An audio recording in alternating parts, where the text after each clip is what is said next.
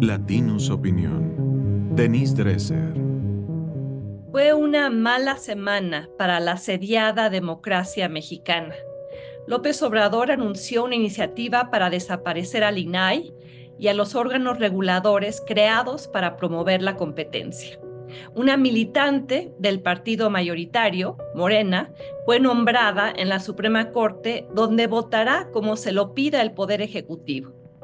El gobierno rasuró el censo de desaparecidos a conveniencia y desapareció desaparecidos, tal y como lo advirtiera Carla Quintana, ex titular de la Comisión Nacional de Búsqueda, obligada a renunciar por denunciarlo. En la mañanera, AMLO volvió a denostar a una periodista valiente que lo confrontó con la realidad de la violencia en el país.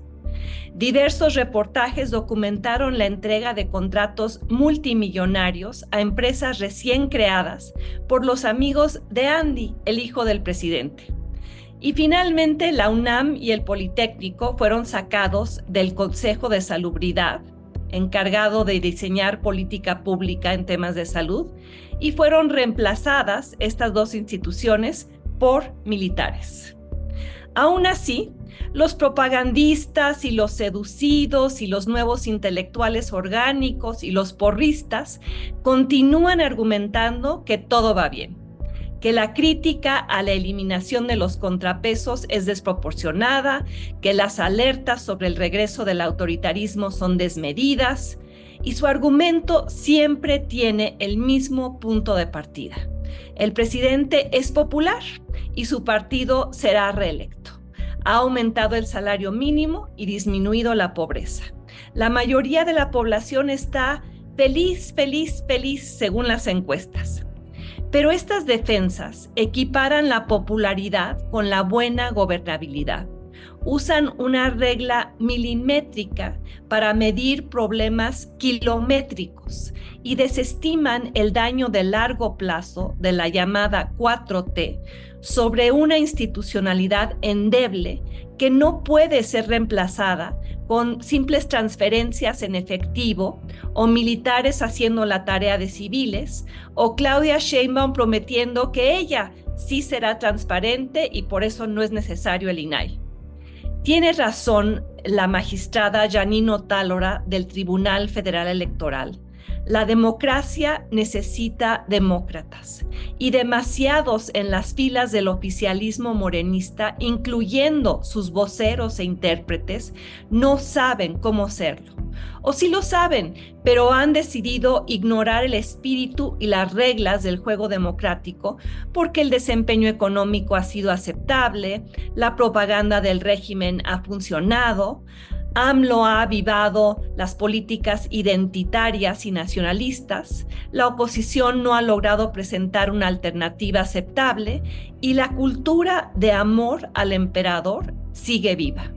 Los mexicanos sexenio tras sexenio encumbran a sus verdugos, les imbuyen cualidades mágicas, los defienden aunque los resultados sean insostenibles o efímeros, basta con que se perciban como beneficiarios de un gobierno que antes no los tomaba en cuenta, como lo logró en su momento Carlos Salinas de Gortari con su programa nacional de solidaridad.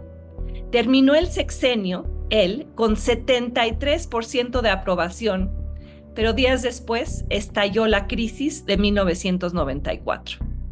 Pero el amor al Tlatuani es un amor ciego y por ello no somos un país que valore principios fundacionales de la democracia o entienda por qué importan. Nuestro experimento democrático es joven, nuestra pedagogía democrática es débil, nuestra propensión a subcontratar el destino del país a un hombre providencial es histórica. Y ahora que AMLO atenta contra la libertad de expresión, la independencia judicial, la posibilidad de llevar a cabo elecciones limpias y justas, la separación de poderes, entre tantas cosas más, hay demasiados dispuestos a sacrificar derechos políticos y civiles en nombre de supuestos avances sociales. Poner primero a los pobres ha significado poner en riesgo la poca democracia que habíamos logrado construir. Actuar en nombre de el pueblo ha entrañado gobernar violando o torciendo los procesos democráticos una y otra vez. Ya deberíamos haber aprendido la lección después de Luis Echeverría, José López Portillo y Carlos Salinas. Presidentes populares que en su momento también encabezaron transformaciones epopélicas e inéditas que terminaron de manera trágica porque no había quien constriñera con contrapesos la voluntad de un hombre popular. Así como el presidente estadounidense Bill Clinton acuñó la frase es la economía estúpido para recordar el tema central de su campaña presidencial, cada persona que defienda al gobierno actual por la popularidad de quien lo encabeza debería tener tatuado en la frente es la democracia estúpido, porque sin ella el amor autoritario siempre es una historia sin final feliz. Esto fue una producción de Latinus Podcast.